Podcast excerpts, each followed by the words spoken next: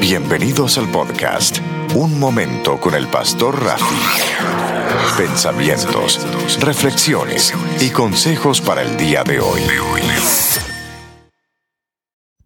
Bendecidos hermanos, bienvenidos a este cuarto podcast. Le habla a su hermano y amigo el Pastor Rafi Álvarez. En el día de hoy le quiero hablar de un tema que he titulado Cuatro pasos para salir de la tristeza. Sabemos que la tristeza es algo que nos ataca a todos y a veces no sabemos ni de dónde viene. Algunas veces sabemos que son circunstancias de la vida, la situación económica o los problemas, pero a veces es una tristeza que, que viene, no sabemos de dónde viene. Y de eso le quiero hablar yo hoy. Le quiero dar cuatro pasos fáciles para salir de la tristeza. No son los únicos pasos que, que hay, puedes ir a, a otras fuentes, pero yo desde el punto de vista cristiano te voy a hablar de, de, lo que, de lo que dice la palabra. Primero tenemos que establecer que nuestra lucha no es contra sangre ni carne. En Efesios 6:12 dice, porque no tenemos lucha contra sangre ni carne, sino contra principados, contra potestades de las tinieblas de este siglo, contra huestes espirituales de maldad en, en regiones celestes. Esto no es para que nos asustemos, sino para que veamos que nosotros somos espíritu, alma y cuerpo, y que somos atacados en nuestra alma que es nuestra mente, en nuestro cuerpo, y somos atacados por seres espirituales que quieren quitarnos la paz y hacer que nosotros estemos tristes. El primer paso, número uno, y lo puedes ver eh, anotados en mi página eh, y el primer paso que yo te quiero dar es acércate a Dios. Si eres cristiano y, y has no has estado orando como debes ni leyendo la Biblia, acércate a Él. Si nunca has recibido a Jesús como Señor y Salvador de tu vida, recíbelo como Señor y Salvador de tu vida. Al final de, esta, de este podcast le vamos a dar la oportunidad de, de que usted haga la oración para recibirlo a Él. Si estamos cerca de Dios, donde está el Señor, donde está el Espíritu del Señor, hay libertad. Si estás cerca de Dios y en su presencia, la tristeza se tiene que ir.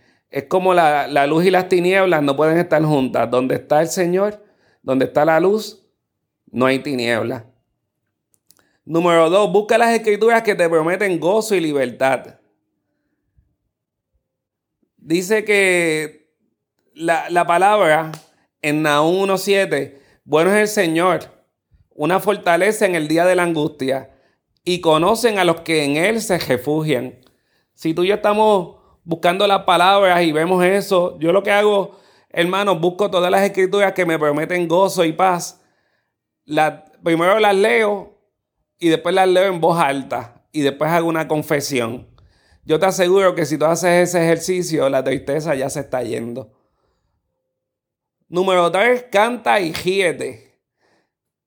Canta canciones de Dios, corridos y ríete. Gíete en la cara del diablo porque él está vencido.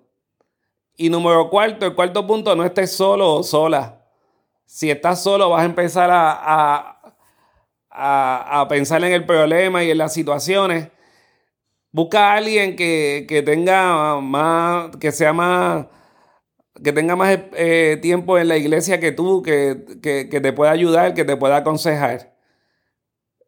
Como les dije, primero acércate al Señor y recíbelo como tu Salvador. Busca las escrituras que te prometen gozo y libertad. Canta y ríete y no estés solo. Si tú no has aceptado nunca al Señor como tu Señor y Salvador y quieres hacerlo hoy, repite después de mí. Padre, vengo delante de ti y te recibo como mi Señor y Salvador. Gracias porque Jesús es mi Señor y a Él solo sirvo yo. Si hiciste esta oración y no vas a ninguna iglesia, te invito a que vengas a la mía o que busques una que, que te pueda llevar en el camino, por el camino del Señor. Si te gustó este podcast, dale like y share y nos puedes visitar a pastorjafi.com. Bendecidos.